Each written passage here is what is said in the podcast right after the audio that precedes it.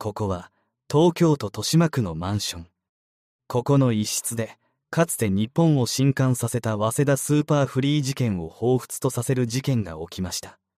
手口が類似事件とほとんど同じなため、ぜひこの事件を知って、被害に遭う人を減らしてほしいと願っています。それではどうぞ。2016年5月11日、東京大学工学部システム創生学科4年生の松見健介という男が逮捕された。容疑は、女性に無理やりお酒を飲ませ酩酊させた上で乱暴するという、いつぞやの早稲田スーパーフリーと非常に類似したものであった。芋づる式に他のメンバーも逮捕されたが、どういった経緯で事件は起きたのか。事件が起きる1ヶ月前、松見と多数名が東京大学誕生日研究会というインカレサークルを設立。誕生日の研究などしているはずもなく、設立目的はそもそも女性に乱暴することであり、いわゆるやりさーというものであった。こんにちは。東京大学誕生日研究会です。男子は東大、早稲田、慶応、女子は様々な大学からなるインカレサークルです。日々研究様々な誕生日の企画を男女仲良く企画しています。サプライズが好きな方、または単に友達の輪を広げて大学生活を楽しみたい方、誰でも歓迎です。という紹介文を SNS 上に載せ、やってきた女性を品定めした上でことに及んでいた。松ミラの手口としては、まず、会のツイッターアカウントで様々な大学の女子大生をフォロー。そして新刊コンパなどの飲み会情報を書き込み、それにつられて連絡してきた女子大生を飲み会に誘い出す。その飲み会は池袋の大衆居酒屋で行われることが多く、松ミラはやれそうだという女性に狙いを定め、泥酔させる。場合によっては、やれそうにない女子を終電だからと帰らせることもあったが、うまくターゲットを泥酔させることに成功すると、その子をメンバーの自宅マンションに連れ込んでことに及んでいた。今回の事件の被害者は21歳の女子大生。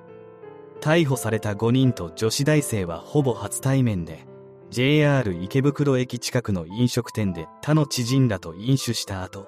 現場マンションに移って飲食していた。松ミラに乱暴されかけたため、女子大生が逃げ出して110番通報したのだった。後に判明したことであるが、松見は被害女性に手を挙げた上、カップラーメンの汁を頭にかけたりとやりたい放題だった。こんなことをする東大生は一体どんな人たちなのであろうか。それでは、東京大学誕生日研究会のメンバーを紹介しよう。まずは、主犯の松見について。松見は武蔵中学、武蔵高校を経て東大に入学。高校の同級生の話では、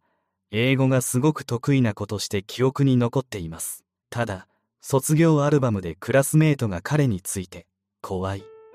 馬鹿にされている気がする。というコメントを書いていることからもわかる通り、得体の知れない、何を考えているのかわからない人でもありました、とのこと。男子校ということもあり、高校時代は周囲に女性の影も形も見当たらないが、東大に入学してからは、1年、2年の時は、コスモスというテニスサークルに入っており、3年になってからは、オレンジペコというサークルに所属していた。それらを含めて、これまでに在籍したテニサーにそれぞれ一人ずつ女がいると周囲に吹いており、それとは別にちゃんと彼女もいるとも豪語していた。ちなみに松見の父親も東大法学部出身。日本工業銀行、現みずほ銀行を経て現在はファンド運営会社に勤務している。5月19日に逮捕された4人のうちの1人である藤田智之は、福井県立藤島高校を経て東大入学。中高時代から並外れて勉強ができたようで、事件が起きる少し前には原子力に関係する学会の大会で賞を受賞している。河本太一は岡山県立岡山朝日高校を卒業した後、東大へ。事件当時は主犯の松見と同じ工学部システム創生学科に所属していた。父親は小学校で教師として働いている。松本幸喜は東京学芸大附属高校出身。東大入学後は工学部システム創生学科を選び、今は大学院の修士1年生。松本は高校の時からハンドボールをやっており、東大に入ってからも体育会のハンドボール部に所属していた。被害者女子大生について、あいつは尻が軽いからすぐやれるなどと仲間に言って、合コンに誘い込み、今回の事件を引き起こす発端を作っている。東京都立国立高校を卒業した後、東大に入学した生島和樹は、考える時間の9割は無駄という自己啓発系の本を出版したばかりだった。題名の通り、よく考えずに行動した結果、犯罪者になるとは皮肉もいいところである。いずれ劣らぬスーパーエリート。そして、家族の誇りでもあった5人の東大生と東大大学院生。事件当日の5月10日、彼らと女子大生が飲み会を行ったのは、日常的に使っている池袋の大衆居酒屋だった。松見らは池袋東口に集合した後、店に向かった。そして飲み会が始まったが、この日は女子側のドタキャンが多く、途中で男何人かが近くのバーにナンパをしに行っている。結局、彼らは11時半頃まで居酒屋で飲んでからメンバーの自宅マンションに移動。最初は部屋で普通に飲んでいたが、そのうち男らは女性にひどい乱暴をした。それに耐えかねた女子大生は T シャツとズボンを着て泣きながら部屋を飛び出した。彼女は近くの公衆電話から110番。駆けつけた警察官を伴って事件現場となった部屋に戻って被害を訴えた。まず、その場で松見が逮捕され、その8日後に警察は、逃げた他の4人の身柄も抑えた。昔の話とはいえ、